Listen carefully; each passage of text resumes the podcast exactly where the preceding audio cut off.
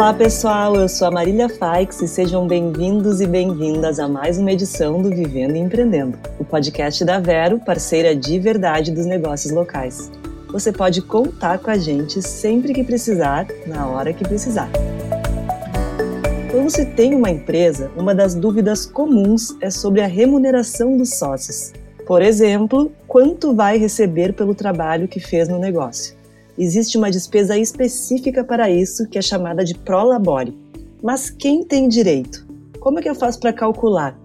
Para entender esse tema, a gente vai conversar hoje com o advogado Henrique Volcato Paluskeves, que é especialista em direito trabalhista e faz parte do MSC Advogados.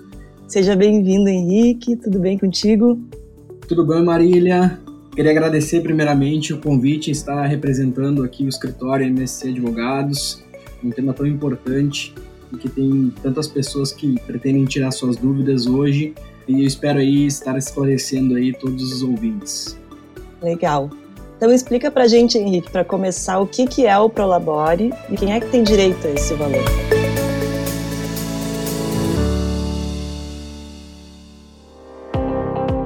Bom, Marília, basicamente o Prolabore é a remuneração do empresário. A gente vê uh, que os trabalhadores eles acabam tendo a sua remuneração, né, quando sobrevém ao final do mês o seu contra-cheque, e nada mais justo do que o empresário, né, mediante o exercício da sua função, seja de sócio ou sócio administrador, também tenha ao final de cada mês uma remuneração condizente ao que ele está produzindo na sua empresa. E basicamente, isso é bem importante da gente esclarecer que o, trabalho desenvolvido pelo empresário, ele vai depender do prolabore que ele vai receber. Assim, a fim de que nós não tenhamos aí uma situação de um prolabore muito maior do que a função ou até a capacidade da própria empresa aí de produzir riqueza. E como é que eu faço para definir esse valor? E como é que ele deve ser pago também? De que maneira?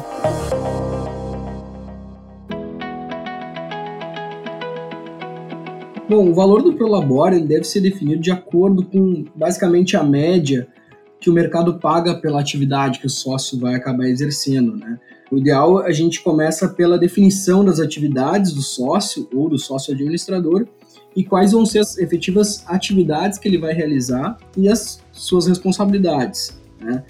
Dentro disso, a gente deve fazer uma pesquisa, né? Os administradores da empresa eles devem fazer uma pesquisa para entender quanto seria o valor de um salário equivalente à função do sócio administrador, né? Mas a definição de um valor de prolabore nas empresas normalmente flutua entre 20 a 30% maior do que o funcionário que mais recebe remuneração até de uma maneira a compensar os benefícios trabalhistas aí, e aqui eu até abro um parêntese que esses benefícios trabalhistas, eles são, como todos sabem ali, o fundo de garantia, 13 terceiro, férias remuneradas, terço de férias, entre outros. Certo. E qual que é a diferença entre prolabore e distribuição de lucros?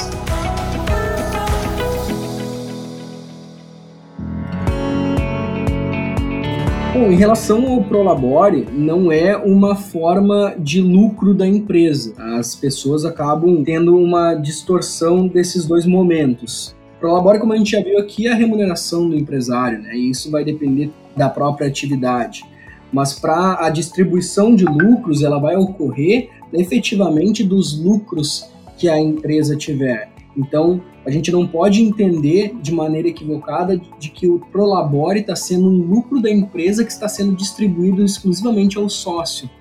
Essa é uma forma que ela se engana, na verdade, porque o Prolabore ele tem as suas incidências de impostos e, na verdade, ele só é palpável para seu recebimento pelo sócio após o pagamento de todos os impostos inerentes, e aí sim, com pagamento do Prolabore, pagamento dos impostos da empresa, pagamento da folha de pagamento, por óbvio, aí sim nós vamos ter o que chamamos aí dos lucros da empresa.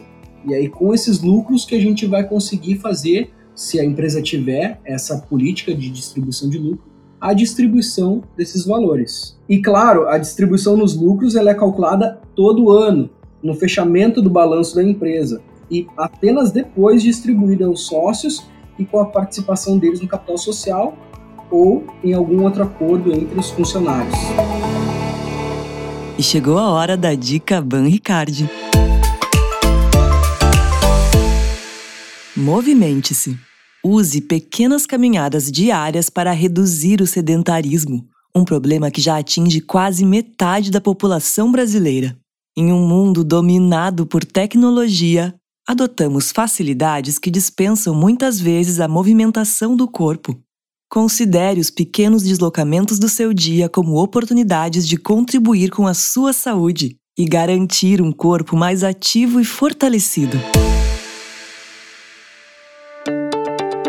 Certo, e para a gente terminar, quais são os impostos que impactam sobre o Prolabore e quais os cuidados que se deve ter na hora de fazer os pagamentos também? O Prolabore não deixa de ser uma remuneração, então, ele vai incidir uma contribuição previdenciária, assim como os funcionários seletistas possuem a sua contribuição individual mensalmente, não deixaria de ser da mesma maneira quanto ao Prolabore, né? Mas temos algumas diferenças em empresas em regime do Simples Nacional, que o custo para a empresa não existe contribuição patrimonial. De outra forma, o custo para o sócio será retido na fonte ou deduzido do valor bruto de 11% do INSS e do imposto de renda, de acordo com a tabela progressiva lá da Receita Federal. Já para empresas do lucro presumido, os encargos sociais são de 20% sobre o valor do prolabore, e o custo para o sócio será retido na fonte ou deduzido do valor bruto de 11% também de INSS e da mesma forma quanto ao imposto de renda, de acordo com a tabela da Receita.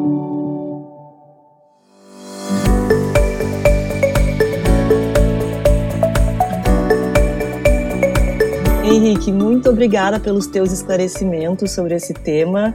Aprendi muito hoje, não sabia mais da metade desses números e desses termos. É muito bom aprender coisas novas. Eu gostaria agora que tu deixasse o teu último recado antes de a gente encerrar, por favor. Marília, nós que agradecemos aí a oportunidade de estar aí contribuindo com esse tema importante, como eu havia dito no início, e é sempre salutar que a gente consiga esclarecer aí todas essas questões aí que envolvem esses assuntos tão importantes. Legal, Henrique, obrigada. E hoje Vivendo e Empreendendo fica por aqui. O podcast que te deixa por dentro de tudo que rola no mundo dos empreendedores é um oferecimento da Vero, parceira de verdade dos negócios locais. Se você quer mais informações sobre empreendedorismo, siga a Vero nas redes sociais no arroba Seja Vero. Eu sou a Marília Faix e te aguardo no próximo programa. Até lá!